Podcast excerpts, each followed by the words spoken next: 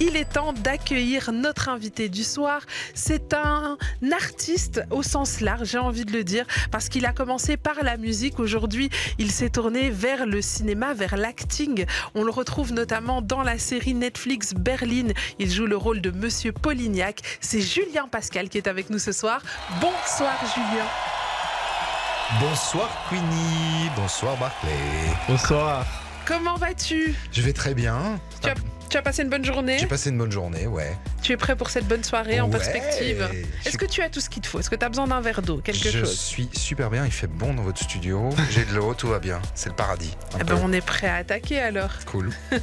Alors pour tous ceux qui ne te connaissent pas encore, en deux trois mots, comment est-ce que tu te présentes En deux, trois mots, euh, je suis musicien, euh, ingénieur du son, producteur, mixeur et euh, depuis quelques années acteur. Depuis quelques années acteur, mais Ouais. c'est déjà c'est déjà pas mal. Ça fait beaucoup de cordes à ton arc. Ouais, ouais, ouais, ouais. Je euh, suis un peu euh, hyperactif, donc j'aime bien faire des trucs différents et avoir plusieurs vies dans une seule vie. On va discuter justement de, toutes tes vies, toutes ces vies que tu as vécues et que tu continues de vivre. Ça sera euh, tout au long de cette émission.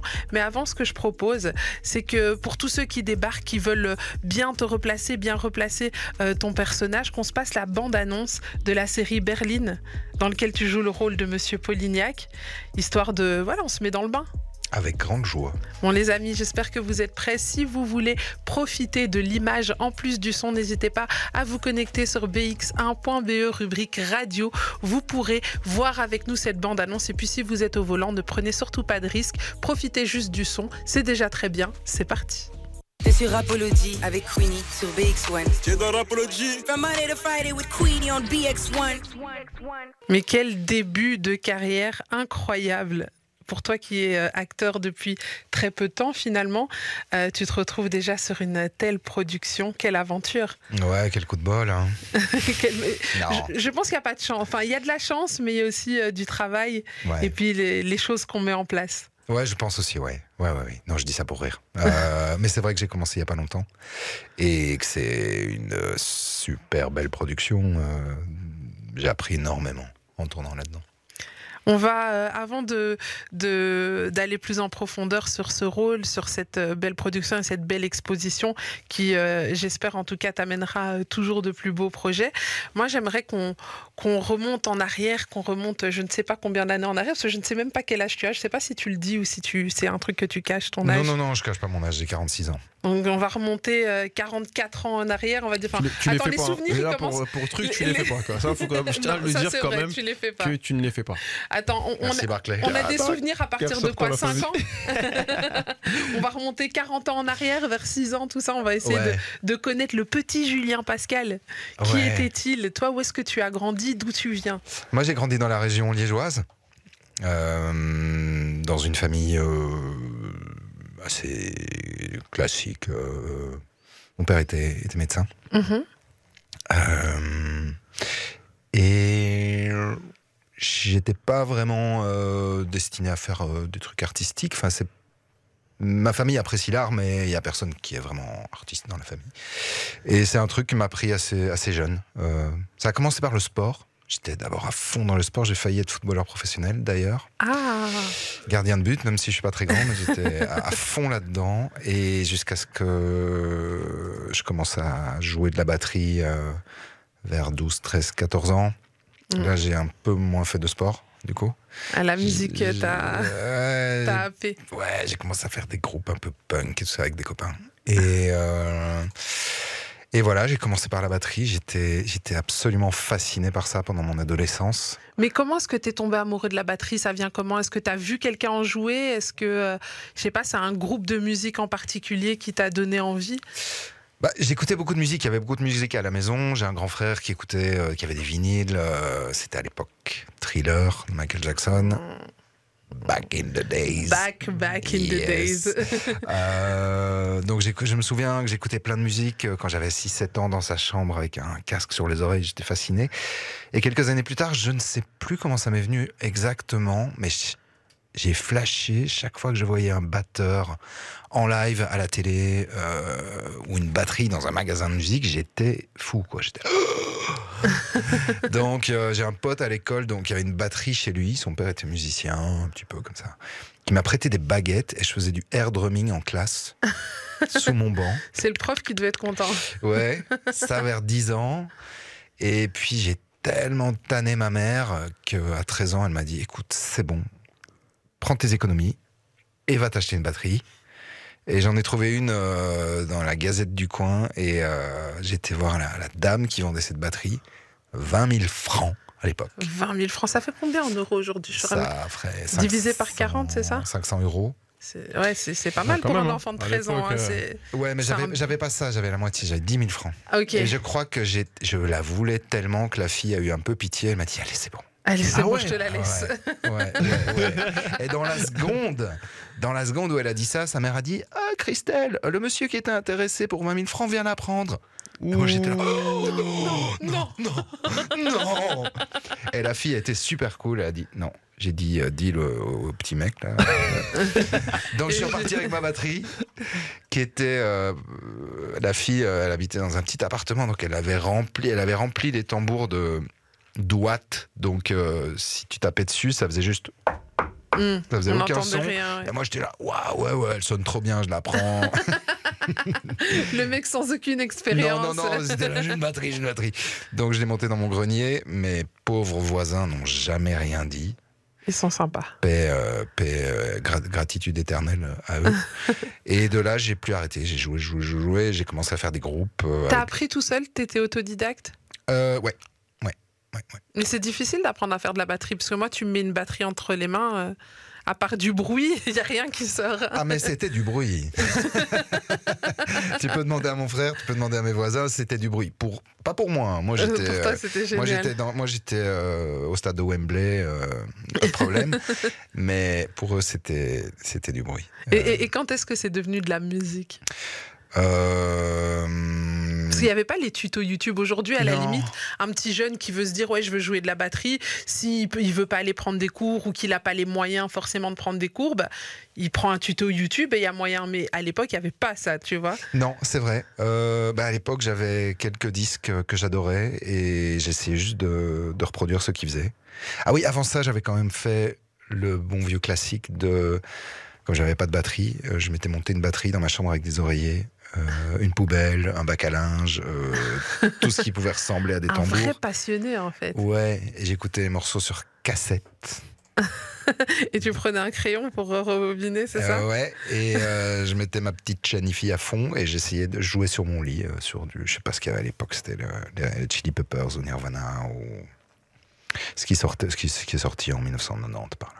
Et, tes parents, ils attendaient de quoi de toi? Est-ce qu'ils attendaient à ce que tu fasses euh, le même type de parcours que ton père, euh, médecine ou, euh, droit ou que sais-je? Ou alors ils étaient assez, tu sais, en mode vas-y, trouve ce que tu veux et, fais-le Non, ils m'ont, toujours encouragé à faire ce que j'aimais bien. Moi, je voulais aller, après, après l'école, je voulais aller passer un an dans une école de musique à Londres pour juste devenir batteur professionnel. C'était des écoles où, pendant un an, tu as des cours avec des brutes, euh, bon, bah, t'es bombardé de matière.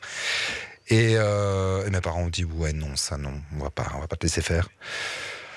Et euh, j'ai commencé à faire des études commerciales, ne sachant pas ce que je voulais faire. J'étais un peu perdu. Donc j'ai fait un an de HEC, puis à un moment donné, je me suis dit, mais qu'est-ce que je fais là? Devant mon cours de comptabilité. Et euh, j'ai arrêté, et du coup, j'ai fait des études d'ingénieur du son. Ce qui était un petit compromis euh, pour rester dans le domaine de la musique qui me, me plaisait. Euh, moi, j'ai fait ça pour produire des disques, en fait. Et ça rassurait mes parents parce que c'était un vrai diplôme et un Oui. vrai métier. Donc voilà, euh, j'ai fait ça au départ comme compromis. Et j'ai continué en parallèle à mes études d'ingé son à jouer dans des groupes. et jusqu'à peu, j'ai fait ça. Ingé son, producteur et batteur. Alors tu t'es retrouvé quand même à jouer dans un groupe assez célèbre ici en Belgique? Euh, oui, j'ai accompagné, j'ai joué dans, un groupe qui s'appelle euh, Charcot, qui existe encore, qui, a, qui, est déjà. C'est plutôt jeune, je crois que c'est un, projet qui est de la fin des années 90. Et j'ai joué pendant 10 ans avec eux. Euh, on a fait plusieurs albums ensemble, beaucoup, beaucoup, beaucoup de concerts, un peu partout, en Europe, aux États-Unis aussi, au Canada, en Angleterre. Donc ça, c'était super aussi. Quand tu t'es mis avec eux, ils avaient déjà du succès ou alors euh, vous avez construit ce succès ensemble? Euh, moi, je suis venu avec eux juste avant qu'il y ait du succès. Euh, donc au début où j'étais avec eux, on faisait quand même, on jouait dans des petites maisons des jeunes et tout ça devant pas forcément beaucoup de monde. Et peu de temps après, il y a eu un clip pour un single qui s'appelait, qui s'appelle I Went Down. À l'époque, il y avait les clips qui passaient en télé sur MCM, etc., Mhm. etc. Et là, on est passé du coup de petite maison des jeunes à l'orangerie du botanique complète, plus ou moins. Et, et comment est-ce que tu appréhendes ce premier pas vers le succès à ce moment-là? Euh, Est-ce que ça monte un peu à la tête? Est-ce que tu arrives à garder la tête froide? Comment ça se passe à ce moment-là? Ben, en l'occurrence, avec Charcot, on. Ouais, moi, pff, on, on gardait la tête froide parce qu'on avait un, un- un succès euh, relatif, et principalement en Belgique. Donc, ça nous arrivait de faire euh, ouais, une orangerie du botanique euh, sold out, et le lendemain, aller jouer au fin fond de la Hollande devant, devant, devant trois personnes. Mhm. Parce qu'on développait les autres pays en même temps. Donc, ça te remet un peu les choses en perspective. Quoi. Ça, tu te prends pas le melon, quoi. Mhm. T'as fait, t'as fait un botanique complet, t'es super content, mais le lendemain, t'es devant trois personnes. Et le surlendemain, moi, j'étais de nouveau en studio comme un son à enregistrer du doublage. Donc, euh, pas trop de quoi se prendre le melon. Mais euh, quoi qu'il en soit, euh, de ce que je comprends en fait dans ton discours, c'est que tu étais prédisposé à avoir une carrière artistique, que ça soit dans la musique, dans le théâtre ou, ou autre. Bah, je pense. Ouais. Je pense. C'est des choses que j'ai jamais trop réfléchi et je suis assez instinctif et assez peu académique et assez autodidacte, justement. Donc, il y a un moment donné où, que ce soit la musique ou plus récemment l'acting, c'est vraiment de, de- mon, mon instinct Mhm. qui, me, qui me dit Ouais, je- voilà, je, je vais faire ça. ouais. Euh, et je fonctionne beaucoup à l'instinct. Et donc, Et, et tu fais bien de le faire. euh, écoute, voilà, c'est ma manière de fonctionner. euh, c'est- euh, J'en peux rien. Euh, Est-ce que plus jeune déjà ou, ou dans ces années-là, tu commences déjà à t'intéresser à l'acting, etc. Ou ça, ça vient beaucoup plus tard? Euh, bah, j'ai- voyez, j'y ai pas mal réfléchi, comme je fais pas mal de, de promos pour le moment. Euh, c'est vrai que j'ai un cousin qui a 2-3 ans de plus que moi, qui a aussi fait des études d'ingé son, mais qui est plus devenu réalisateur, producteur et qui est à Paris maintenant. Et euh, quand on était petit, on faisait à chaque réunion de famille des spectacles ensemble. On préparait des trucs, lui jouait du synthé, moi je commençais euh, la batterie, ou avant on faisait des spectacles, on faisait des imitations, des machins comme ça. Et notre famille était vraiment cool parce qu'ils nous, ils écoutaient nos petits spectacles, ils nous encourageaient, ils rigolaient, ils applaudissaient. Merci à eux. C'est bien, c'est pour la confiance en tout cas, c'est bien. Ouais, et, et on s'amusait bien. Et, je- et puis, je me souviens de petits spectacles à l'école aussi, sur scène. Je me souviens du moment d'excitation où t'es dans les loges, où on s'habille, où on est un petit peu maquillé, les, les quelques secondes avant de monter sur scène, et le, ce, ce- ce- ce- ce truc grisant. Je m'en souviens comme si c'était hier, alors que j'avais 7-8 ans. Et je suis retombé hier sur une archive que j'avais complètement oubliée. À 3 ans, j'ai retrouvé une photo où je tourne dans une pub cinéma ou télé de Tonton Tapis. Je sais pas si tu as connu Mais Tonton oui, Tapis. on, on- on a connu Tonton Tapis, mais c'est incroyable. Donc, ça veut Ouais. dire qu'à à- à- déjà à 3 ans, tu étais déjà euh, sur, les, sur les plateaux de tournage. Quoi. Oui, j'avais complètement oublié cette histoire. Et hier, en cherchant des photos pour je ne sais plus quoi, je suis retombé sur, sur cette photo. Je me suis dit, ah ouais, j'avais complètement zappé. Donc, C'était ça- quoi? C'était ta maman ou ton papa qui t'avait inscrit quand C'était? Non, mes parents étaient amis avec, euh, avec, euh, Tonton à Tapis. l'époque. Ouais, qui, est de la, qui est de la région euh, liégeoise aussi. euh. Et voilà. c'est comme ça que tu te retrouves sur cette pub. Donc, Voilà. en quoi, c'était déjà en toi, en fait. Tu avais Ben, déjà eu ton premier, euh, Ouais. premier tournage à 3 ans. Ou c'est Tonton Tapis qui m'a donné le virus, je ne sais pas. Incroyable. Euh, on va continuer un petit peu dans, euh, dans ton parcours, mais je vois que l'heure tourne. Ouh. Il est déjà l'heure de se faire une très courte page de pub. Donc on se met un petit intercalaire euh, dans cette belle discussion. On va continuer à, à parler de ton évolution, de ton parcours pour arriver jusqu'à aujourd'hui. Euh, mais juste avant, on va se faire une courte page de pub. Donc restez bien connectés. On est encore avec Julien Pascal juste après la pub. T'es sur Rapology avec Queenie sur BX1. T'es dans Rapology From Monday to Friday with Queenie on BX1.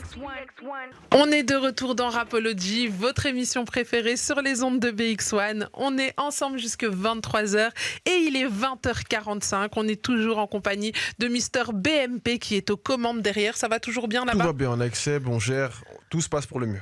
Oui, je vois que Seb a son bel appareil photo. Il nous fait de très belles photos que vous retrouverez aussi sur nos réseaux sociaux. Je rappelle, on est présent sur Facebook, Insta, TikTok, X. N'hésitez pas à vous abonner, liker, commenter, partager. Et je rappelle aussi que nous sommes présents sur WhatsApp. Vous pouvez interagir avec nous pendant l'émission. On prendra vos messages tout à l'heure, donc continuez à en envoyer. Je vois qu'il y en a déjà pas mal. Je rappelle le numéro 0460 26 20 20. Et si vous avez des questions pour notre invité du soir, ça se passe aussi sur WhatsApp 0460 26 20 20. Et en parlant de notre invité du soir, il est encore là, il est encore en forme, toujours en forme? Toujours en forme. C'est Julien Pascal qui est avec nous. Et juste avant la pause, on était en train euh, de retracer son parcours, euh, parcours euh, inspirant, un, un artiste dans l'âme, on le voit, hein, même si euh, au final, tu n'étais pas prédisposé à ça, pas d'artiste dans ta famille, mais tu avais ça en toi. Ouais. Ouais. Enfin, si j'avais, je crois que j'ai des, des vieux, euh, des vieux oncles euh, que j'ai jamais connus ou des, des- des aïeux qui étaient peintres et tout ça. Je crois qu'il y a un truc. Oh, Il y a un truc quand même, Ou, euh, il y a un truc qui traîne dans les gènes. Oui, peut-être, peut-être, peut-être. Et là, on était sur ce moment où on parlait déjà de toute cette carrière musicale que tu as eue avant de, de te lancer dans l'acting. Et, et au final, il y avait déjà de l'acting quand tu avais 3 ans pour une Ouais. pub pour Tonton Tapis. Mais oui, je viens de m'en rendre compte, je viens de m'en rappeler. Comme quoi. Comme quoi. Alors, euh, bah, toi, forcément, bah, au niveau de la musique, ça marchait plutôt bien. Tu étais un son d'un côté, tu étais batteur dans un groupe. Tu t'es aussi retrouvé sur la bande originale de, de très, beaux- de très chouettes films aussi, non? Oui, j'ai travaillé sur des bandes originales euh, plus comme mixeur là. Mhm. Euh, j'ai fait, j'ai travaillé sur Panique au village, qui a eu, j'ai eu un Magritte. Enfin, l'équipe du son a eu un Ouais. Magritte. Et tu fais partie de l'équipe du son, donc tu as eu un J'ai Magritte. eu un Magritte. Et j'étais en tournée avec un groupe, j'étais en tournée avec Piano Club à l'é- à l'époque, avec qui j'ai joué après Charcot. Et on était en tournée, je sais plus où, on était en France. Je savais même pas que j'étais nominé. J'ai reçu euh, une c'est une copine qui m'a envoyé un message qui m'a dit oh, Je suis au Magritte, euh, t'as un Magritte J'ai Hein? Quoi J'ai un Magritte Hein? D'ailleurs, euh, l'Académie des Magritte, j'ai jamais reçu mon Magritte. Vous pouvez l'envoyer. C'est jamais trop tard. C'était en quelle année? En deux, c'était au début, en 2011, je crois, ou 2012. Mm. 2011, il me semble. Alors, qu'est-ce qui fait qu'à un moment, dans cette jolie carrière, voilà, tout tourne, tout roule, j'ai l'impression, où il y a quand même des choses qui commencent à ne pas aller, des trucs qui te déplaisent? Qu'est-ce qui se passe? Euh, C'est-à-dire que par rapport à. Donc, je, euh, je joue avec Charcot, puis j'a- puis j'arrête. J'étais assez fatigué parce qu'on a vraiment, vraiment beaucoup tourné. Et puis j'ai- fait une sorte de, burn-out euh, en 2000 2008. Et j'ai fait une pause de tout ça. Et j'ai recommencé après à jouer avec un groupe de, Liège, Piano Club, euh, très chouette. Et, et en parallèle à ça, j'ai monté mon propre studio à Scarbeck, euh, studio de prod musique. Euh, dans lequel je passais euh, la plupart de mon temps. Donc, euh, soit j'étais derrière ma console dans le studio 15 heures par jour, soit j'étais dans le camion avec les groupes pour aller tourner, tout ça. Donc, c'était un mode de vie chouette, mais pas forcément très très sain, disons. Et voilà. Et, et je crois qu'après quelques années, j'étais un- aussi un peu, j'avais un peu perdu le- l'excitation que j'avais au début. Euh, Parce qu'au début, euh, tu me disais qu'on allait jouer au botanique, je faisais des bons jusqu'au plafond parce que j'avais vu mes groupes préférés là-bas. Quand j'ai fait, quand on a fait notre première euh, ancienne Belgique, pareil, j'étais oh putain, on joue à la baie, Dour, enfin plein de festivals et tout. Et en Belgique, ben, on a quand même tendance à toujours un peu faire le même circuit. Mhm. Et euh, à un moment donné, quand j'ai ressenti que je préférais rester chez moi plutôt que d'aller euh, jouer à un festival ou quoi, je me suis dit c'est pas, pas, c'est pas bien. Enfin, c'est Mhm. c'est pas que c'est pas bien, C'est mais plus passionnant. Enfin, ça, Ouais. ça te prend plus au trip comme non, avant. Non. Et du coup, j'ai j'ai un peu mis la musique de côté et ça a correspondu aussi au- à un moment où je, je suis parti passer pas mal de temps en Espagne, euh, à Barcelone en l'occurrence. Pourquoi tu te retournes vers euh, Barcelone, en particulier l'Espagne? Euh, ben, en fait, j'ai toujours eu une attache avec Barcelone parce que avant moi, ma mère a eu euh, mon grand frère euh, Mhm. avec son premier mari. Et euh, donc Donc mon grand frère est à moitié espagnol. Et mon grand frère partait pendant tout, à chaque vacances chez son papa à Barcelone. Et quand il revenait, il me racontait Barcelone, il me ramenait des trucs du Barça et tout. Donc j'ai toujours eu une image assez magique de Barcelone. Et j'ai eu envie d'aller y passer du temps à un moment donné. Et à Barcelone, je connaissais personne, je faisais plus de musique. Euh, donc c'était un peu une, un, un, nouveau départ. Remise en question aussi à ce moment-là. Tu te dis, euh, tu commences à te poser des questions. Qu'est-ce que je vais faire après euh, Qu'est-ce qui se passe dans ta ouais, tête? Ouais, bah, voilà, quand tu sors un peu de ta zone de confort, tu, tu dois un peu te réinventer. Et c'est ce qui m'est arrivé. Et, et, il se trouve que ben, je n'avais plus d'activité artistique, alors que j'en avais toujours eu dans le passé. Et euh, je me suis dit, mais en fait, j'ai toujours eu envie de faire de la comédie. Pourquoi est-ce que je commencerais pas à prendre des cours juste pour moi, comme hobby, comme pas vraiment comme un hobby, quoi. Tu, tu pensais pas encore en faire une carrière C'était plus euh, voilà le truc du soir après journée. Ouais, ouais, ouais, ouais, ouais. Et vraiment euh, parce que j'avais jamais vraiment eu de hobby, quoi. Les trucs qui, que j'avais eu comme hobby, c'était devenu un peu des, des métiers. Ou, mm -hmm. Mes passions étaient devenues un peu des métiers par la force des choses, comme la musique et tout ça.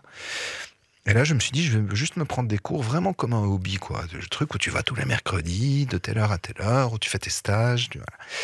Et euh, j'ai mordu. Ça, mon prof à Barcelone et mes, mes, mes, mes copains de classe et tout ça m'ont m'ont donné des chouettes feedback, ça m'a donné confiance en moi. Donc, de fil en aiguille, j'ai commencé à, je me suis inscrit dans une agence d'acteurs pour des publicités. J'ai commencé à passer des castings de publicité. Mais tout ça, tu le fais en espagnol?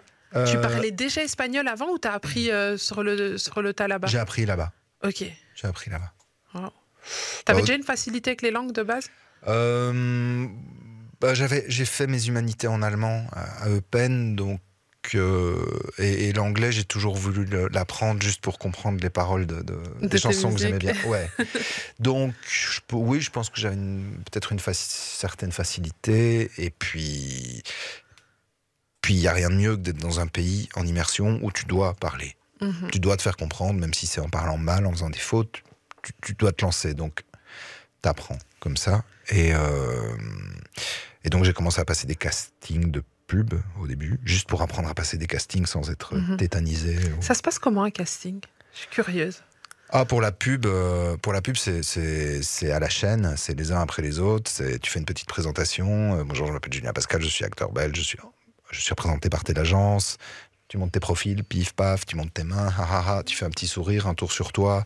Des fois, on te demande euh, de faire une petite présentation, tu te présentes un petit peu, et puis généralement, euh, la plupart du temps, on te dit alors, le scénario, c'est que tu es assis dans une voiture, tu conduis tranquille, euh, tu regardes par la fenêtre, tu regardes un peu le rétroviseur, tu accélères un petit peu, tu regardes, t'es confiant, t'es content.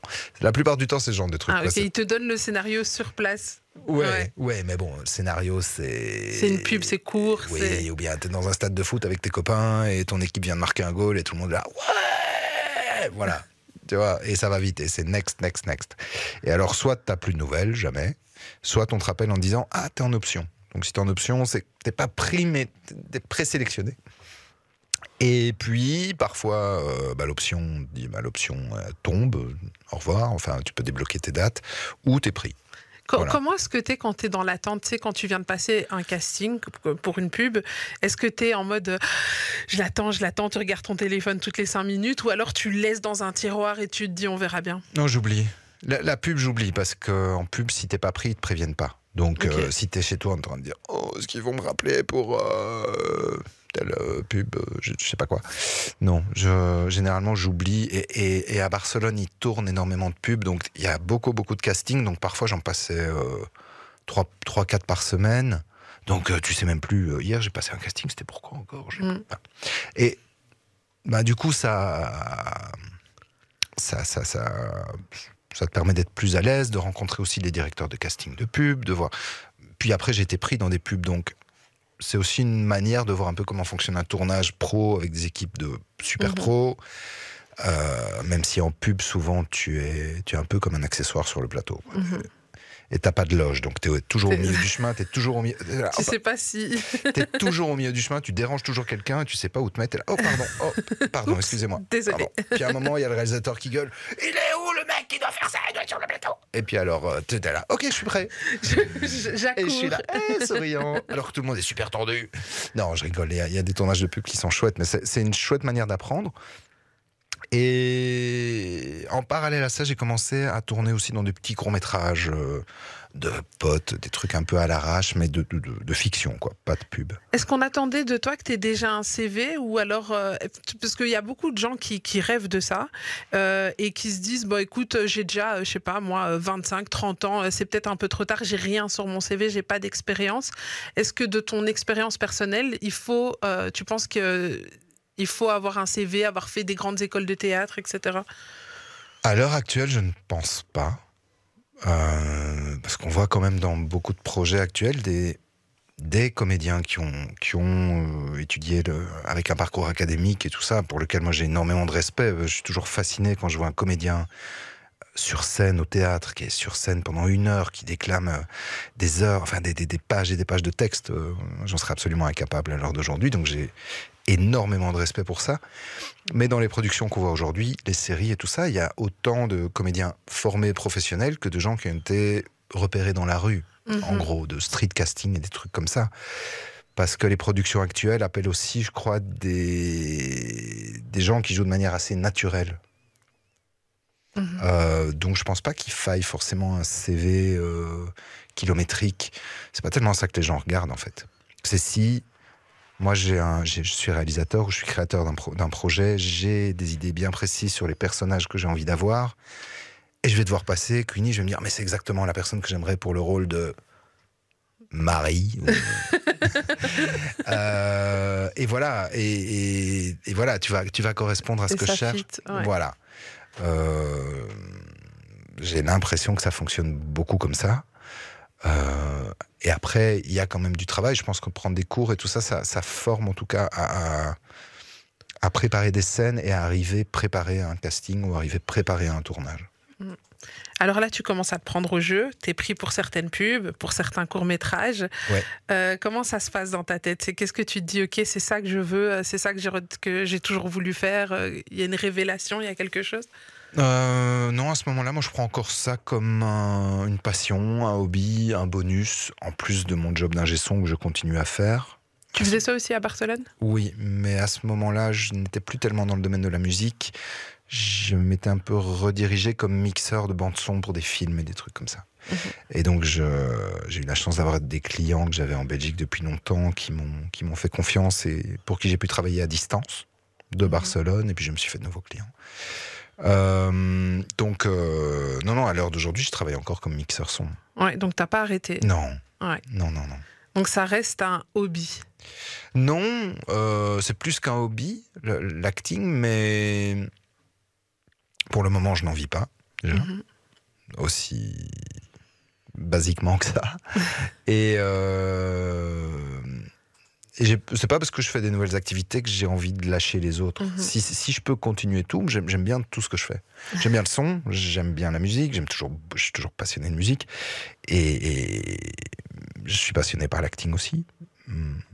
Voilà, si un jour j'ai plus le temps de faire du son parce que j'ai trop de rôles d'acteur et que je gagne assez bien ma vie avec ça, on verra, mais c'est pas le cas à l'heure actuelle. Est-ce que Alors, est-ce que du c'est coup, pas met- aussi, justement, est-ce que c'est pas ce qui te permet aujourd'hui de, de le prendre, au- pas au second degré, je vais dire, mais de pas avoir trop d'attentes par, Si. rapport, par rapport au cinéma Puisqu'on sait qu'il y en a qui, qui, dès petits, veulent, veulent faire ça et puis ils se mettent une pression de dingue, etc. Ouais. Est-ce que toi, aujourd'hui, c'est quelque chose qui, qui te permet justement de relativiser et de dire si ça vient, ça vient. Si ça vient pas, ben, c'est pas grave, je continue à faire ce que je fais. De toute façon, j'aime ce que je fais aussi. Exactement. Exactement. Et je pense que c'est c'est même un avantage au début parce que j'ai des, amis euh, acteurs professionnels, donc dans le sens où ils ne font Que ça. que ça euh, à Barcelone et tout ça, qui galèrent, un- enfin. Ouais, qui galèrent, du coup qui arrivent au casting en se disant Oh, il me faut ce job, euh, sinon euh, je sais pas comment je vais payer mon loyer. Et mm, ça n'aide pas, je crois, Mais- d'arriver comme ça à un casting. Donc, moi, je pense que je l'avais pas vraiment calculé, mais je pense que ça m'a, ça m'a, ça m'a aidé en fait. Là, tu mets quand même le doigt sur quelque chose. Nous, euh, de l'extérieur, quand on regarde une production Netflix, on se dit ça y est, tous les acteurs là, ils ont touché des milliers d'euros et, et c'est parti. En fait, ça se passe pas trop comme ça en fait. Euh, je, pour les, je ne peux pas parler Pas pour les pour autres. les parce autres, que mais je, je veux dire- je ne sais vraiment pas ce Non, qu'ils ont non, été mais payés. certes, mais je veux dire, par exemple, toi, quand on te voit rien que toi et ton rôle, après, je te demande pas combien tu as gagné, Mhm. hein, euh, c'est pas la question, mais on a l'impression, en tout cas, nous, tu sais, quand on, on est consommateur de ce genre de truc, on se dit, OK, c'est une grosse production Netflix, ça veut dire que s'il se retrouve dessus, ça y est, il peut vivre de ça et c'est bon, quoi. Oui, Et- mais c'est- oui, mais ça, ça, c'est le, c'est un peu une illusion. C'était la même chose quand je jouais avec Charcot et tout ça. Il y avait des gens qui pensaient qu'on était euh, à boire des pina coladas dans des villas avec des piscines. euh, c'était pas le cas. On était, on survivait littéralement. On était en mode survie. Quoi. On gagnait Mhm. vraiment pas bien notre vie. Après, on faisait des trucs qui nous plaisaient au Mhm. quotidien. Donc ça, c'est pas mal.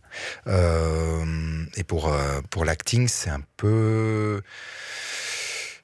C'est jamais sûr, en fait. Même pour, même pour des gens très connus, je pense que tu peux euh, être euh, super demandé pendant un moment donné et puis plus rien. Mhm. Pour X raisons. Parce que t'es passé dans une autre tranche d'âge, parce que... euh, c'est vraiment super compliqué. Je crois que c'était... Enfin, sauf quelques grands, grands acteurs. Et encore, je crois qu'on les voit tous tourner dans des publicités, ou être des égéries de parfums, ou égéries de produits de beauté, ou de trucs de- qui leur rapportent des revenus Mhm. à côté de l'acting. Moi, je pense aussi quand que c'est que c'est un point important euh, que tu soulèves là, parce que c'est vrai qu'on est, on sait qu'on est écouté par pas mal de, jeunes, euh, jeunes artistes euh, ou autres. En tout cas, on a un public qui est assez jeune, euh, qui consomme pas mal de choses. Et c'est vrai qu'on est dans, un- dans une époque où aussi on rêve un petit peu avec tout ce qui avec les réseaux sociaux, etc., etc. Et comme tu le disais, à juste titre aussi dans le sport, on peut des fois voir des sportifs euh, dans des clubs ou autres, etc. Mais qui c'est vrai que de l'autre côté euh, ont un train de vie qui est pas, euh, qui ressemble pas à celui par exemple de son collègue Mbappé, qui lui prend des millions et le, et le jeune qui va d'entrer en, en lice. Donc en effet, c'est aussi important aussi, je pense, de sensibiliser euh, les gens qui nous écoutent en leur disant les gars, voilà, attention. En fait, Oui. il faut vraiment être passionné, il faut pas le faire pour l'argent, quoi. Oui, je pense, je dans un premier temps en tout cas. je pense que dans un premier temps, il faut pas faire ça pour l'argent ni pour le ni pour la fame. Euh, il faut faire ça parce que parce que On l'aime. parce qu'on l'aime et que on a envie et que voilà. Je crois que c'est fondamental. Et après, bah, s'il vient le succès, s'il vient l'argent, euh, tant mieux. Mhm. Mais je pense pas que ça doit être le moteur principal. Est-ce que tu sens maintenant, parce que là tu parles de fame, qu'il y a une certaine fame autour de toi, est-ce que tu ressens ça euh, aujourd'hui ou pas encore? Non, non. Non. bah, je- pour le moment, j'ai pas mal. euh, j'ai beaucoup de médias, Mhm. d'interviews en Espagne, en Belgique.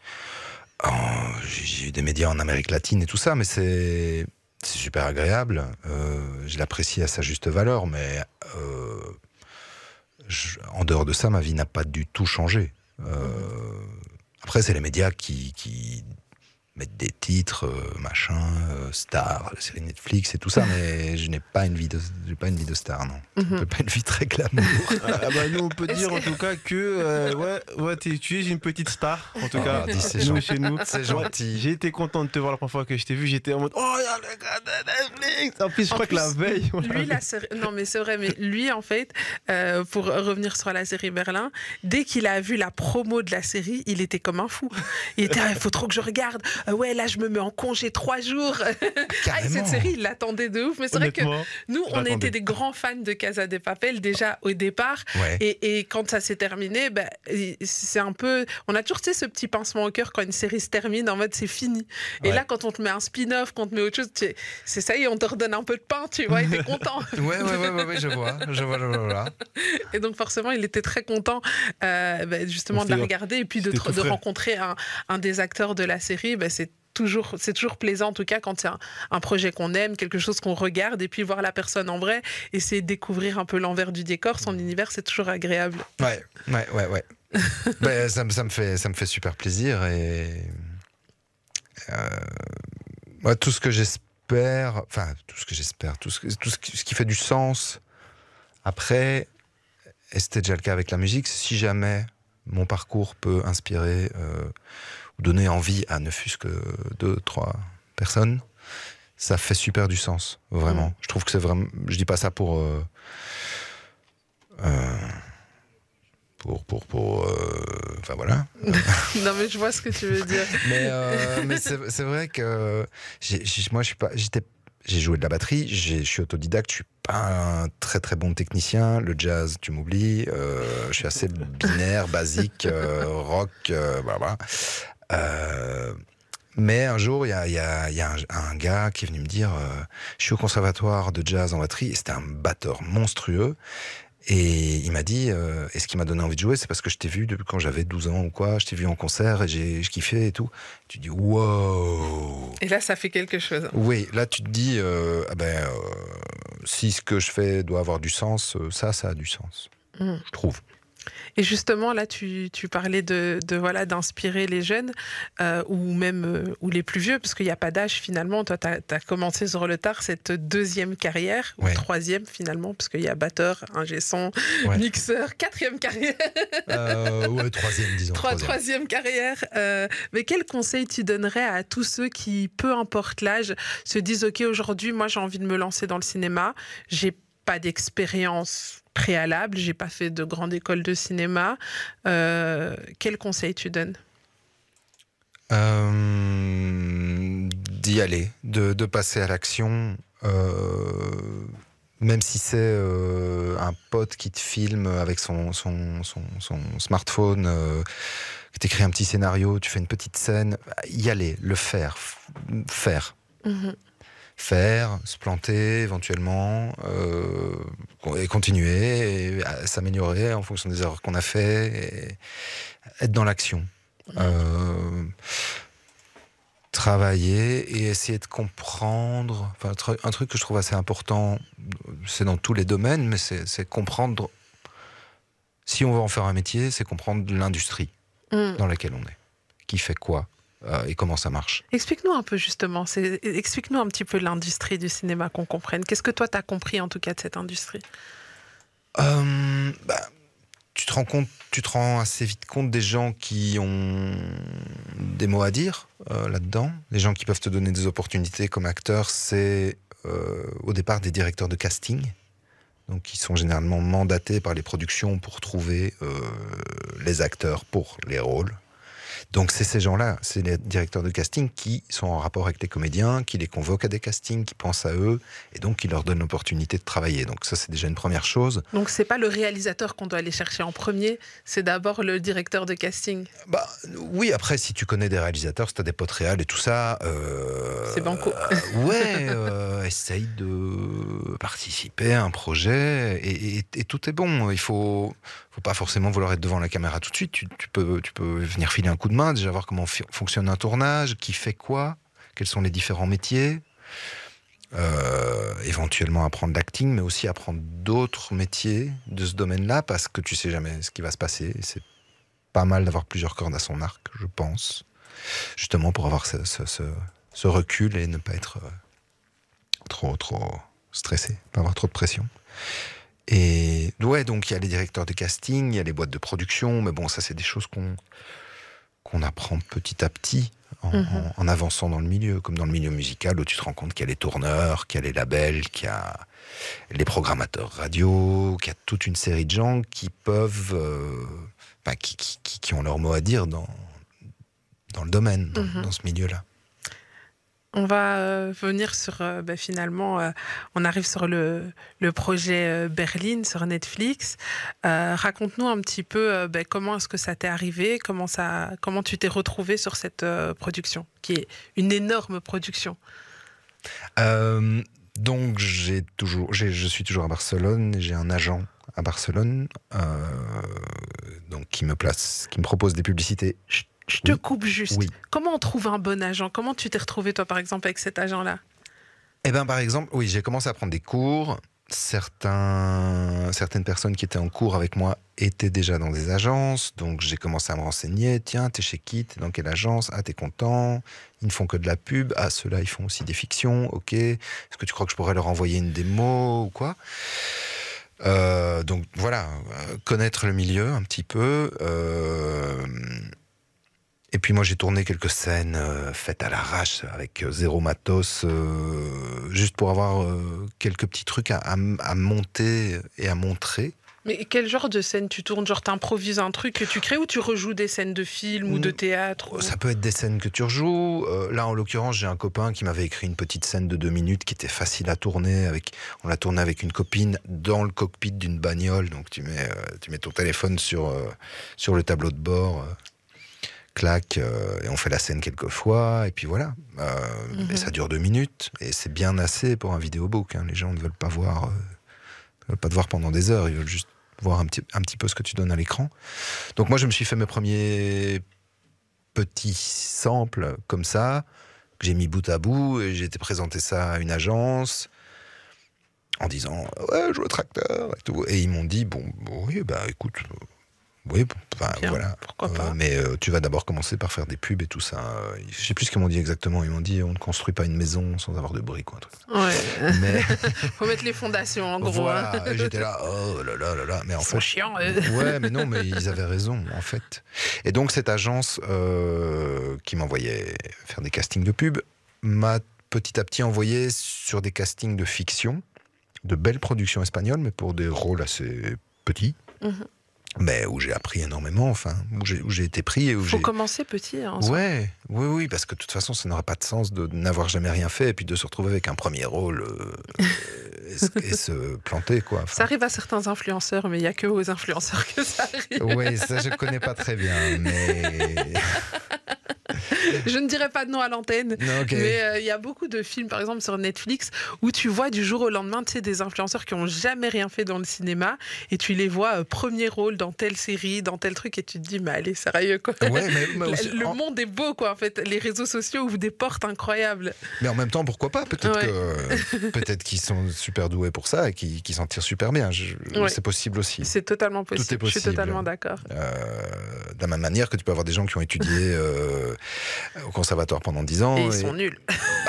Euh, je sais pas, oui, j'imagine qu'il y en a. Il y a, il y a de tout. Moi, moi, je me demande, euh, au moment où tu, rencontres ton agence, etc., et que et que ils te disent que euh, que bon, euh, on va d'abord te mettre sur des sur des sur de la pub, etc., etc. Toi, à ce moment-là, euh, à quel niveau tu tu t'estimais capable de Est-ce que tu te sentais déjà capable de pouvoir arriver euh, dans, dans un film de fiction, dans un dans un grand film, ou tu t'es dit bon, ok, Ils ont raison. je vais- ils ont raison, c'est vrai qu'aujourd'hui j'y vais mollo, ou est-ce que parce qu'on peut aussi se dire des fois l'ego peut être touché, se dire comment ça, ils veulent me mettre sur de la fiction, moi je suis prêt. Tu vois, il y a des fois il y a des dans- on le voit souvent dans le milieu artistique, dans la musique, etc. où les gens sont ont souvent, sont souvent piqués dans leur ego. L'ego Mhm. de l'artiste. Exactement. Ouais. comment est-ce que toi tu, tu l'as perçu à ce moment-là et comment c'est pas Enfin après la suite on la connaît, mais à ce moment-là comment est-ce que tu le perçois?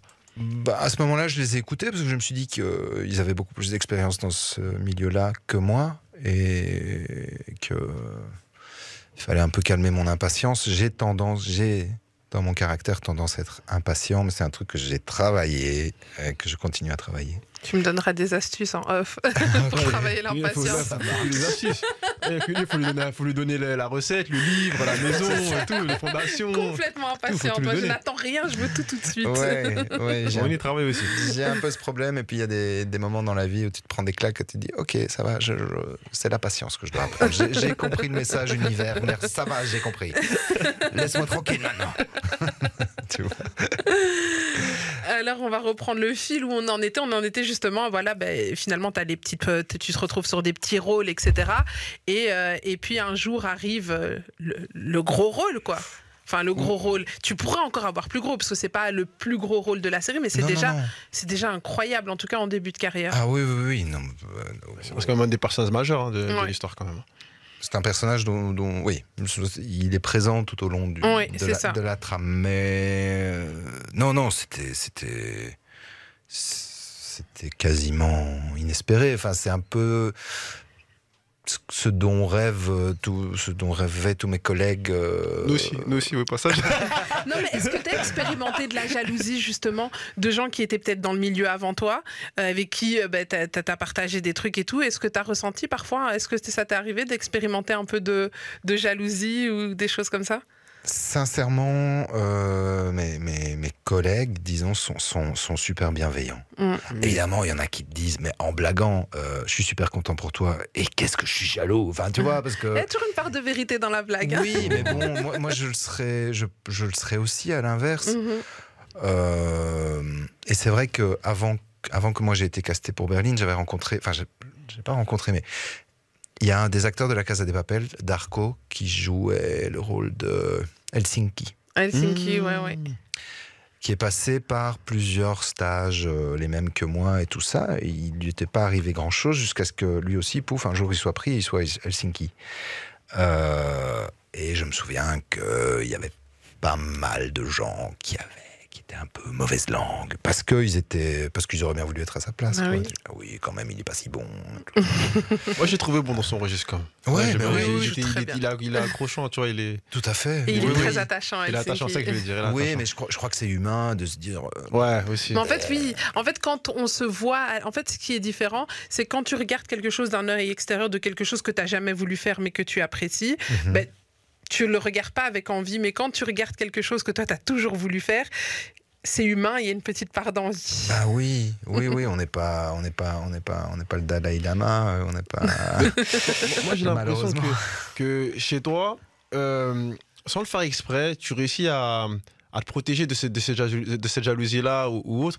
Parce que tu vois, t'es, t'es, euh, je sens en tout cas une, une, une- une- de la bienveillance. Tu vois, t'es- tu donnes. Ça veut dire que euh, nous, on s'est rencontrés, on s'est vus, tout de suite, c'est, c'est- ça a été fluide. Tu vois, t'es ouvert, t'es très humble. Et euh, donc forcément, ça laisse pas la place à, la jalousie parce qu'on a envie de te souhaiter que du bonheur en vrai. Tu vois, tu dis, euh, ah, il est tellement, enfin, il est tellement gentil, il est tellement truc qu'en vrai, euh, fonce quoi, tu vois. Et dans tous les cas, je sais que on se passera un coup de fil et je serais content de peut-être pas d'être sur la série. Bon, moi, moi, je vais pas au cinéma, mais pas d'être sur la série, mais en tout cas de faire les potins. Non, non, non, moi je serais pas. mais en tout cas, t'as au téléphone et d'avoir des nouvelles en Espagne avec Tokyo ou je ne sais qui en disant, ah, Ah, bah, lui, il rêve de rencontrer Tokyo. Ouais, moi, c'est si t'as si Mais- un plug pour le cas, mettre en relation non, avec j'ai- non, Tokyo, mais je l'ai jamais rencontré. Mais- une nuit avec Tokyo. Une nuit à Tokyo, peut-être, avec Tokyo, je suis pas sûr. Mais tu vois, c'est un peu l'idée, tu vois, de se dire, euh, on serait tellement content de te voir là-bas et se dire, ah ben écoute, même, enfin, je dis Tokyo, ça peut être le professeur ou euh, autre, hein, peu importe, en tout cas, mais ou, ou sur cette série-là ou une autre, en tout cas, c'est c'est ce que je- on te souhaite. Mais en tout cas, l'idée, c'est de se dire, fonce et que dans tous les cas, bah, on sera au plaisir de, de se revoir et de te voir grandir et de te supporter euh, dans tes différentes productions. Ah bah ça me touche à fond, c'est super gentil. Merci beaucoup. Merci. Il y a trop d'amour sur ce plateau. hein, Il n'y a jamais trop, transpire il y a l'amour. jamais trop d'amour, jamais. Je fais des bisous à Seb aussi pendant qu'on y est. Barclay, il est d'humeur euh, love, love today. Love. Et c'est bien parce que tout à l'heure, justement, on, on discutait aussi en off, parce qu'on a fait une autre interview qui arrivera bientôt sur les réseaux sociaux. Restez bien préparés. Et tu disais l'amour, quoi. C'est quelque chose qui t'anime aussi. Bah, c'est un peu, sans, sans vouloir sonner bateau, euh, qu'est-ce qu'il y a d'autre? L'argent. Ouais, ouais, ouais, ouais. À choisir. Si À tu choisir? L'amour ou l'argent? Ouais. L'amour. Parce que c'est vrai que. Après, c'est bien l'argent, tu vois, mais si t'as de l'argent et puis il n'y a pas d'amour autour de toi, tu fais Ouais. quoi avec cet argent, quoi? Bah, Ouais. il, faut, il faut un équilibre. Non, mais Ouais. j'ai- je- je- j'en- je- je- j'exagère un peu avec l'amour, mais oui, je trouve que c'est une des choses euh, vraiment, vraiment fondamentales. Mm. Euh, Bon, on se perd à chaque fois dans ce truc. Oui. On arrive à ce fameux casting. Oui, alors qu'est-ce qu'on disait? Ah oui, donc ce casting, euh, j'ai reçu en, en juillet 2022 une scène de mon agent en me disant euh, Peux-tu la préparer pour la semaine prochaine? C'était quoi comme scène? euh, Je t'en rappelle pas. Si, si, si, une scène d'interroga- d'interrogatoire. Dans, ouais, quand euh, il se fait arrêter, genre. Ouais. Ouais, ok. Ouais, ouais. Euh, mais à ce moment-là, j'ai juste la scène, le nom de mon personnage. Je sais pour quelle directrice de casting c'est. C'est des directrices de casting bien, bien connues, bien réputées à Madrid, euh, euh, qui, qui ont fait le casting de la Casa des Papel, qui ont fait le casting de pas mal de, de films de Almodovar et tout ça.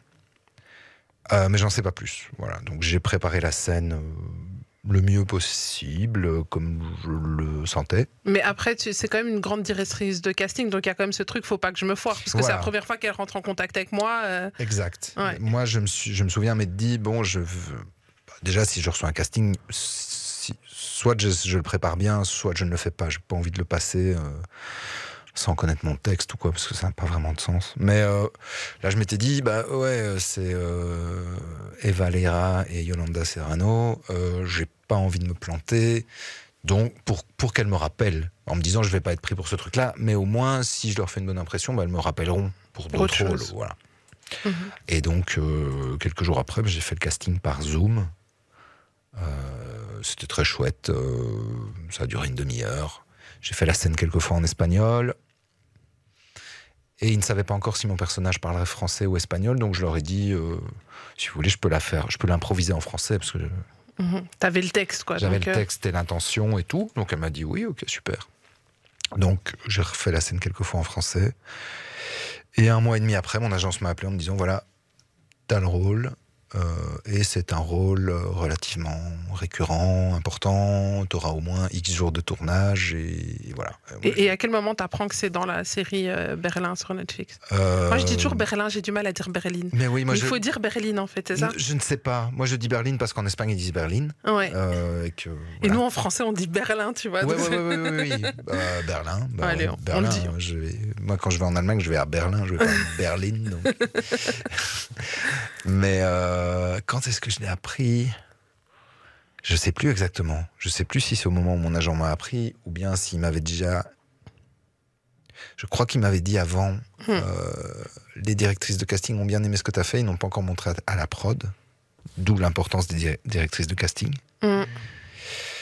Parce que c'est elles qui m'ont donné cette chance, en fait. En soi, ouais. Donc, euh, Ouais. c'est bien parce qu'on on apprend aussi, ben voilà, qui sont ces personnes importantes dans ce milieu et qui Son sont euh, comment ça se déroule un petit peu, tu vois. Donc, c'est chouette aussi Ouais. d'apprendre tout ça. Tout à fait.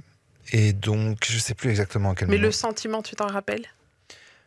Quand j'ai appris que j'étais pris? Ouais, j'étais à Bruxelles. Euh, C'était en, fin du mois d'août, je crois. Euh, et je me baladais et j'avais. euh, dans mon, j'écoutais de la musique sur mon téléphone en faisant des courses comme ça. Et j'écoutais un morceau d'Étienne Dao, je te jure, qui s'appelle Le premier jour du reste de ta vie. je sais pas si tu connais cette Ouais. chanson, mais j'adore cette chanson. Euh, voilà. Où tu te dis que demain est le premier jour du reste de ta vie. Donc c'est voilà un nouveau départ. euh, voilà, voilà, voilà.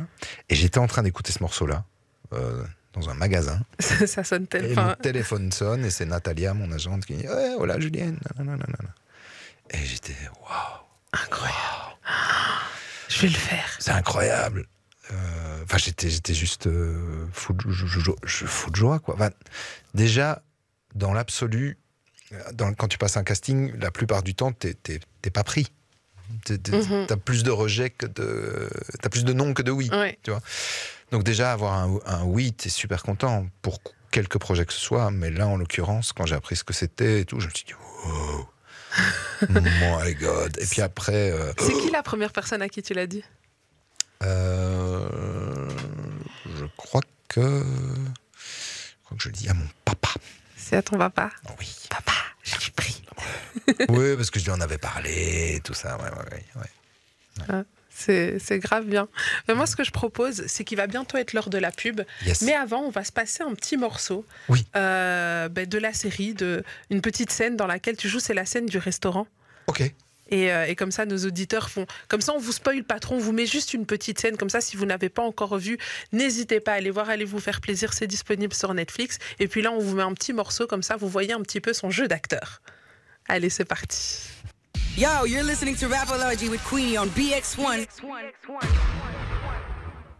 Incroyable, incroyable, mais quel rôle Et justement, moi j'avais envie de te demander, euh, est-ce qu'il y a des aspects de ce rôle qui ont représenté un défi pour toi en tant qu'acteur?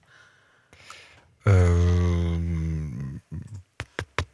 Non. Euh, Ouais, au début, au début quand même l'espagnol. Ouais. Le fait d'être vraiment, d'être à l'aise avec avec l'espagnol. J'ai demandé de l'aide à mon à mon grand frère, qui est à moitié moitié espagnol, qui parle très très bien et qui m'a qui m'a un peu coaché pour le- la prononciation et tout ça. Mhm.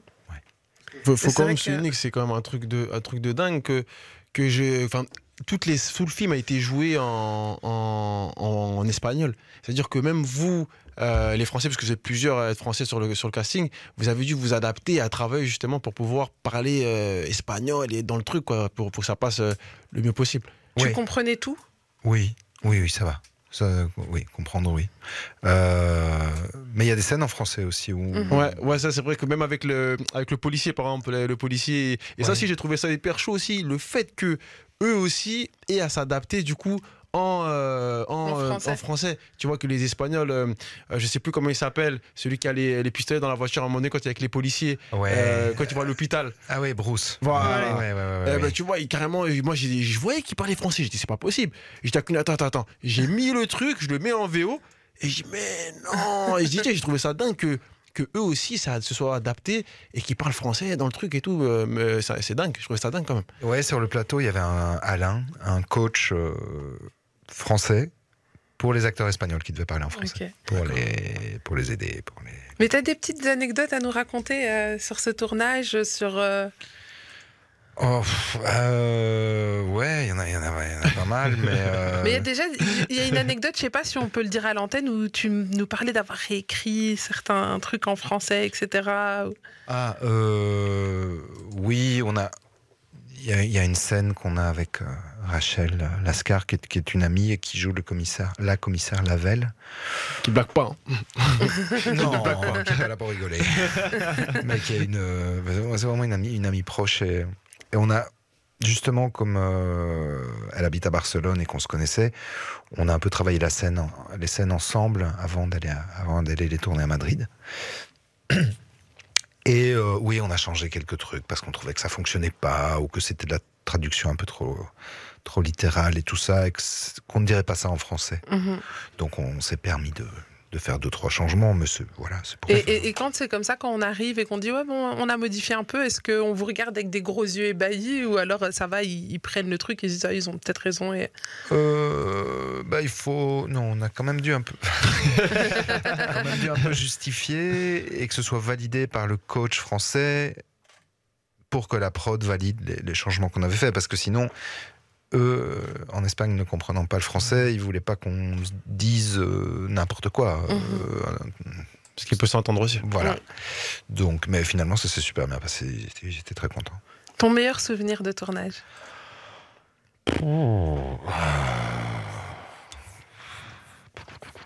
C'était- Je sais pas. Euh, je- le dernier jour de tournage, enfin, c'est le truc qui me vient. J'étais super, j'étais très ému parce que c'était mon dernier jour, donc ça faisait quand même neuf mois que je vivais avec ce projet. Euh, et voilà, et tu te dis ah bon, aujourd'hui ça se termine.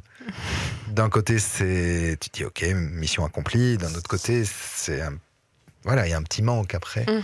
Mais euh, ils m'ont fait une super belle surprise, je m'y attendais pas du tout. Au moment où j'ai terminé de tourner, ça, généralement, la prod dit voilà, c'était le dernier jour de tournage de Sébastien, de machin, et la, la- voilà, il y a un petit applause et, Et merci. au et revoir. Merci, au revoir.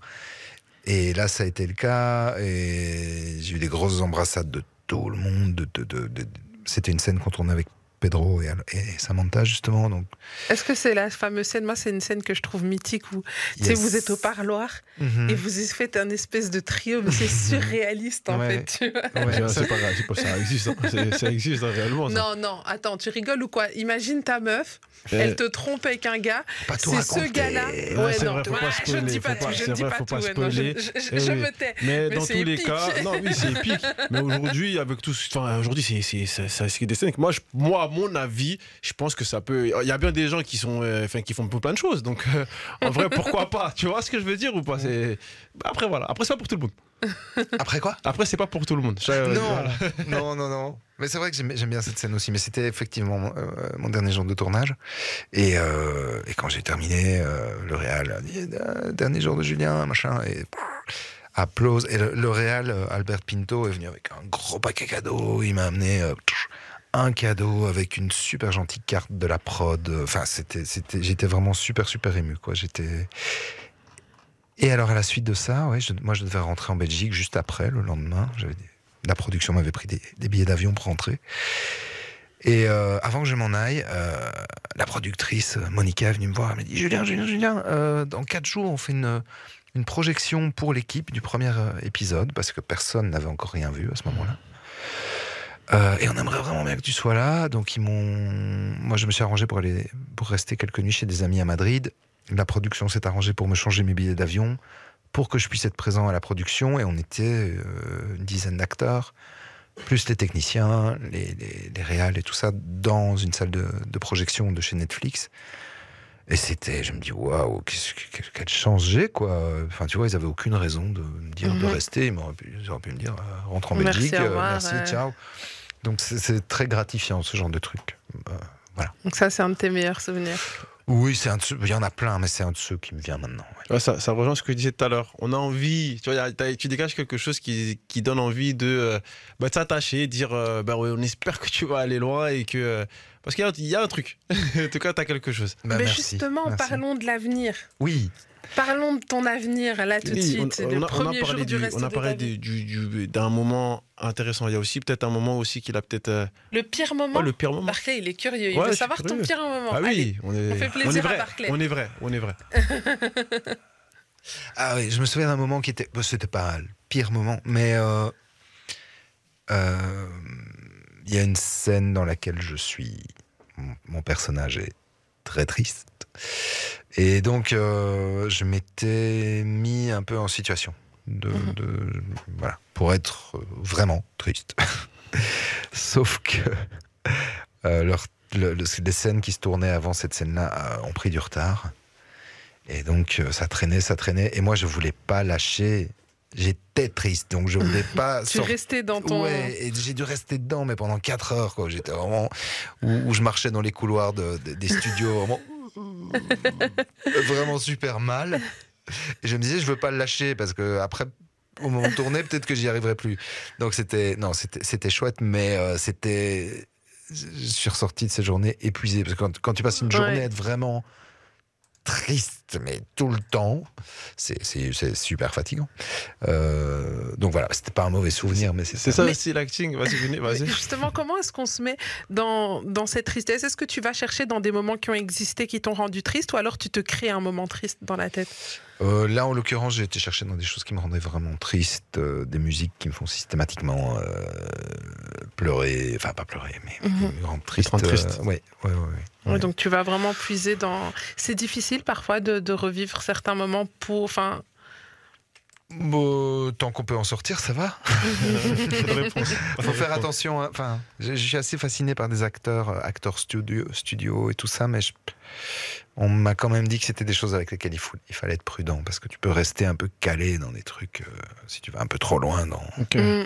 ou si t'es trop longtemps un personnage. euh, Ah, Il y a des Joaquin Phoenix, par Ouais. exemple, euh, a fait une grave dépression. Il a failli se suicider, même après son rôle de- du Joker, Ah etc. oui, il y a, enfin, j'avais fait une chronique. euh, Il y a plein d'acteurs qui se sont retrouvés un petit peu enfermés dans leur rôle et qui, et qui, il y a aussi Heath Ledger. Je me rappelle, je sais plus c'était pour quel film.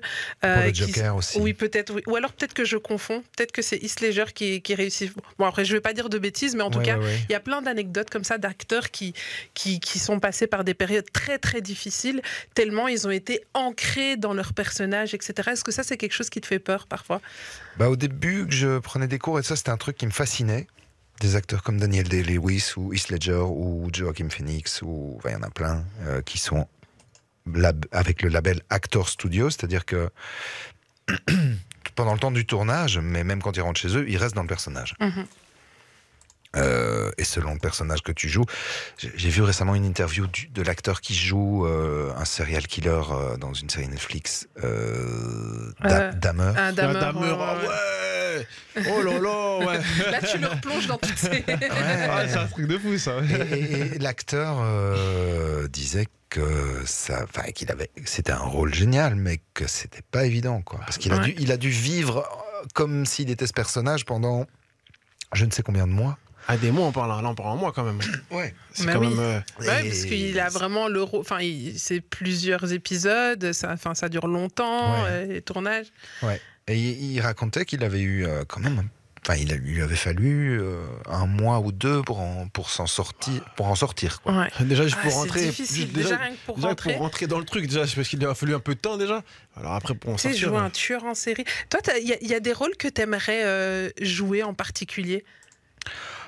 Sais, des, des, des, des, des rôles emblématiques, enfin pas emblématiques, mais dans le genre, euh, moi j'aimerais trop être un, euh, un parrain de mafia ou j'aimerais trop être euh, un père de famille, euh, machin. Enfin, je sais pas, moi, je donne des exemples comme ça, mais est-ce qu'il y a des rôles que, que tu aimerais trop incarner? Bah justement, les parrains de mafia, parce que je, suis- je- c'est un genre qui, que j'adore. Donc, ouais, les films de mafieux, je trouve ça, je trouve ça, je trouve ça fascinant parce que les, souvent les- les protagonistes ont, sont à la fois euh, hyper dangereux, mais ont aussi un grand cœur et des valeurs et tout ça. Enfin, ça en fait des Mhm. personnages assez, assez intéressants, je trouve. Euh, Ouais, sinon, je- sinon j'ai vraiment. Je suis curieux, donc j'ai vraiment envie de faire un maximum de trucs différents. Euh, et de la comédie aussi, pas forcément toujours des trucs très. Tu te verrais dans des drôles, dans des drôles, euh, ou des rôles drôles. Des rôles drôles. J'ai du mal. Ouais, j'aimerais bien. Ouais, j'aimerais bien. J'aimerais Ouais. bien. Ouais, ouais, ouais, pourquoi pas.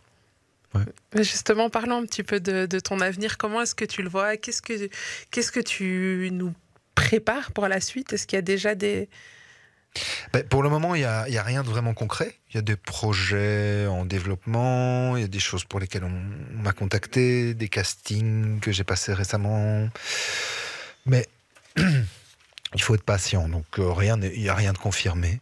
Euh, le, dernier truc que j'ai fait qui va sortir bientôt, c'est un clip euh, qu'on a tourné euh, dans, des, dans des conditions assez rock'n'roll euh, chez le réalisateur, dans la maison du réalisateur, le 29 décembre, donc le jour où Berlin sortait dans le monde entier. Moi, j'ai passé ma journée dans une baignoire d'eau froide euh, à tourner un clip assez, assez dark. euh, et c'était très, très chouette.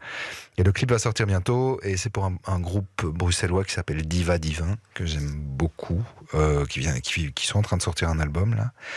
Et ils ont sorti autour de cet album 11 clips euh, faits par des clippers différents euh, de, de plusieurs pays différents. Euh, et les clips ont été diffusés la semaine dernière à Flagey pour découvrir l'album. Je trouve que c'était une super manière de découvrir l'album. Et euh, donc ça c'est le dernier truc que j'ai fait. Et puis il y a d'autres trucs en, cours. On, va s'écouter d'ailleurs le morceau. On n'a pas encore le clip malheureusement, mais le morceau, on peut déjà l'écouter. On va se l'écouter dans quelques instants. Mais avant, j'avais une question euh, justement, et je vais refaire un, bond sur ce que tu as dit en début d'interview par rapport à la musique où tu disais à un moment, euh, c'est plus, c'était plus entre guillemets, hein, je, paraphrase, mais c'était plus un plaisir, c'est devenu un travail. Euh, Est-ce que si avec l'acting c'est pareil, tu arrêtes Euh, non, je crois pas, mais justement, je vais essayer que ça ne le devienne pas. Mhm. Euh, C'est du travail, mais. C'est du travail, mais euh, je veux dire, quand je dis que la musique est devenue un travail, c'est qu'à un moment donné, c'était presque une obligation. Il y avait des moments où j'avais pas envie, mais où il fallait, parce qu'on avait des dates, machin. Mhm. Voilà. donc, je vais essayer de, de ne pas reproduire la même chose euh, avec, avec l'acting, si c'est possible. Et justement, quelles sont les clés, peut-être quelque chose que tu as appris dans ta carrière euh, euh, de musicien, que, qui vont te donner des tips justement pour pas retomber dans ces travers dans ta carrière d'acteur? Euh, S'écouter, se respecter, essayer de s'associer à des projets euh, dont on se sent proche et qu'on peut défendre euh, quoi qu'il arrive et dont on peut être fier quoi qu'il arrive. Et c'est un, un truc que je ne suis pas parvenu à faire quand je tournais comme musicien. Si à un moment donné tu sens que tu en as marre, que tu as besoin d'un break, que tu es fatigué, dire j'ai besoin d'un break, je suis fatigué. Mm. Je- voilà, je pars en vacances. Euh, plutôt que de tirer sur la corde et, et- et de- et d'exploser en vol.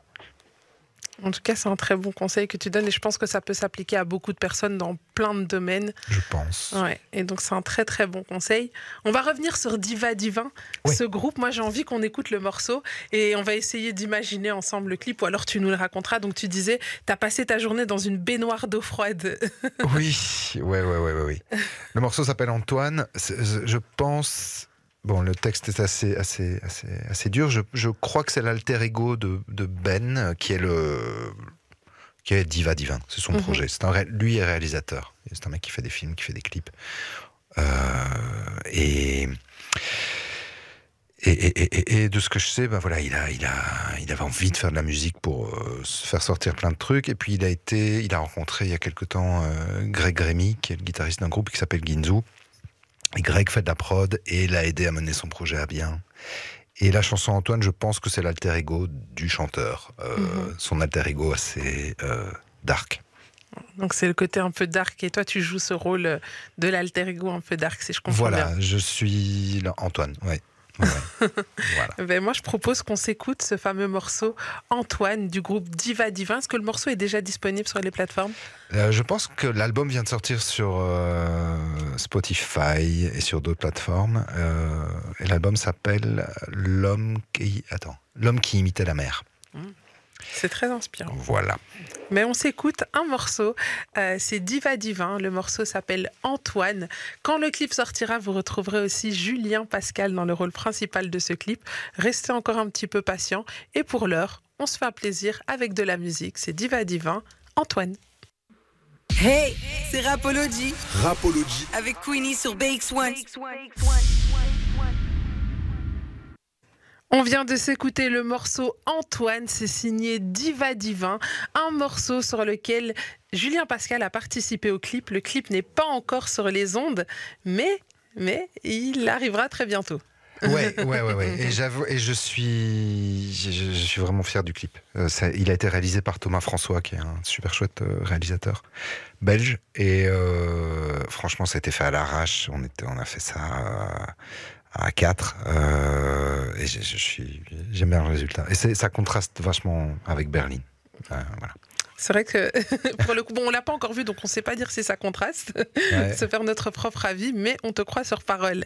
On va aller faire un petit tour du côté des messages parce qu'on a reçu pas mal de messages. Je rappelle, si vous aussi vous voulez envoyer votre message, ça se passe sur WhatsApp, donc enregistrez le numéro 0460 26 20 20. Et là, on va prendre un premier message. C'est Antoine, justement, c'est marrant. Eh ben voilà.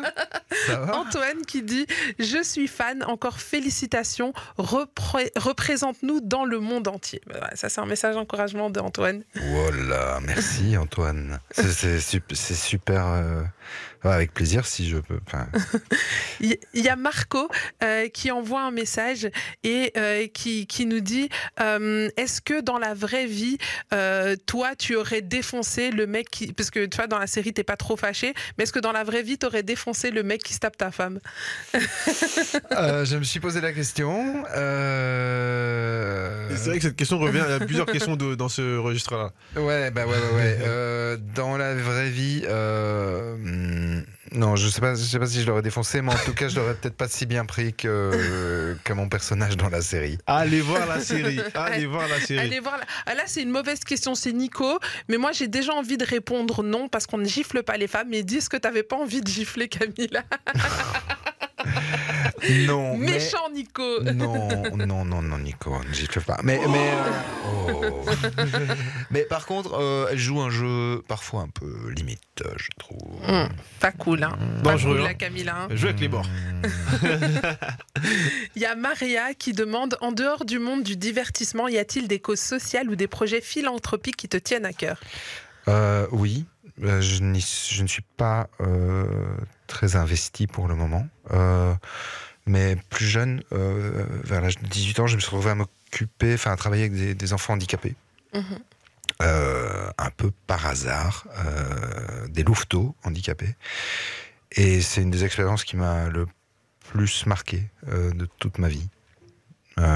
et j'aimerais bien, si j'en ai l'occasion, donner du temps à des choses sociale, philanthropique, euh, parce que je crois que c'est vraiment.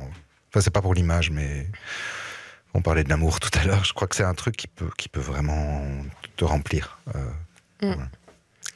Il y a Merwan qui demande est-ce que on pourrait te retrouver à l'avenir sur des productions belges parce que le cinéma belge a le vent en poupe, dit-il. Ah, j'aimerais bien, j'aimerais vraiment bien. J'aimerais bien. Euh, et c'est voilà, je commence à me faire un peu connaître des, directeurs de casting belges justement, euh, qui ne me connaissaient pas, et maintenant qui, qui, qui m'ont déjà proposé certains essais de trucs. Euh, et j'aimerais bien, ouais, ouais, j'aimerais vraiment bien. Et j'ai un, bon, il y a un projet, je peux pas, ouais. avec un réalisateur flamand qui, qui devrait se, se concrétiser. Tu parles flamand aussi? Non. Ah. non, non, non. Mais ça va le faire. Oui, oui, oui. tu vas enfin, apprendre pour le coup ou c'est un rôle en français? Euh, j'ai pas trop d'infos. C'est nouveau pour un truc qui est, qui est un peu un, un ovni. C'est pas forcément, c'est pas un film. Euh, c'est aussi un peu dans le domaine du clip et tout ça.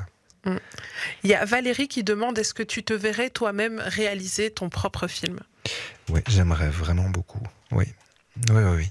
Euh, Et- pas, pas, pas, pas tout de suite parce qu'il faut pas tout faire en même temps, mais j'ai un projet euh, qui est en cours avec mon cousin, avec qui on faisait des spectacles quand on était petit et tout ça. On a, on a un projet, on a l'histoire, on a le roman, on a les droits du roman. Donc il faut qu'on ait, euh, qu'on ait le temps. Mhm.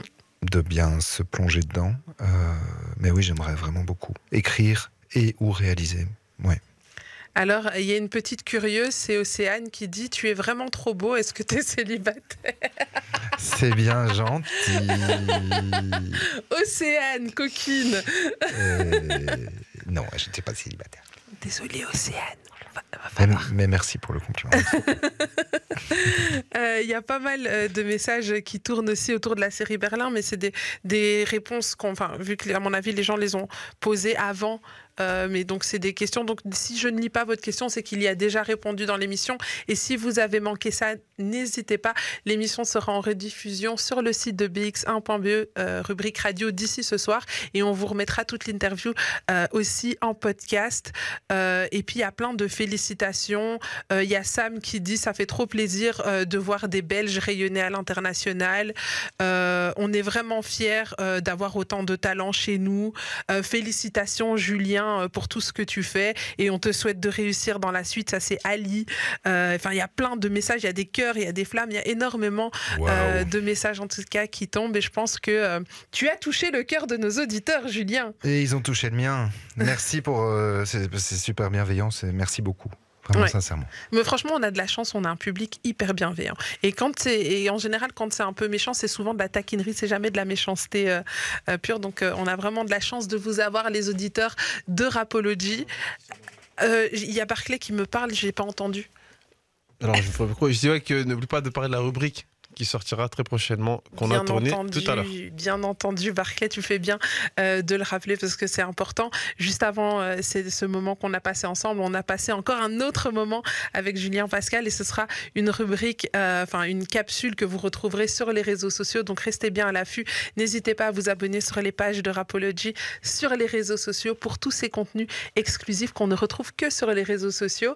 Et moi, je me tourne vers toi, Julien, et je tiens à te remercier de nous avoir accordé ce long moment qu'on vient de passer ensemble. C'était vraiment intéressant et très très chouette d'apprendre à te connaître. Mais c'est moi qui vous remercie. C'était vraiment très, très, très agréable. Et, et à bientôt, j'espère. Ah bah, à très bientôt, je l'espère. Et puis on te souhaite beaucoup de réussite dans la suite de tes projets, que tout se passe comme tu le souhaites, euh, qu'il n'y ait pas trop de mésaventures et qu'il n'y ait que de la réussite, de l'amour, de la joie et de la paix. De la paix. Parfait. Un tout, tout grand merci à vous. C'était très, très chouette. Je te, Merci à laisse, toi. je te laisse le petit mot de la fin, Julien. Euh, oula, carrément. Ah Attends, oui. mais j'ai pas, pas trop l'habitude de la radio. Laisse-toi faire, laisse-toi Euh, porter. euh, Qu'est-ce que je vais dire? Ça, c'est dur. Qu'est-ce qui te passe par la tête? Euh, une phrase qu'un pote américain me disait, mais c'est en anglais, mais. Euh, live the life you love and you love the life you live. Ah, on, on va leur faire une petite traduction parce qu'ils comprennent pas tous l'anglais. Donc, vis la vie que tu aimes et aime la vie que tu vis. C'est ça? Euh, Non? Vis la vie que tu aimes et tu aimeras la vie que tu vis. Oui, quelque chose comme ça. Quelque chose comme ça. Ah ben, c'est un très très beau mot de la fin que tu nous donnes là, Julien Pascal. Tu veux encore plus de Rapology? Ça se passe sur les TikTok, Insta, Snap, Face, Twitter. N'hésite pas à nous suivre.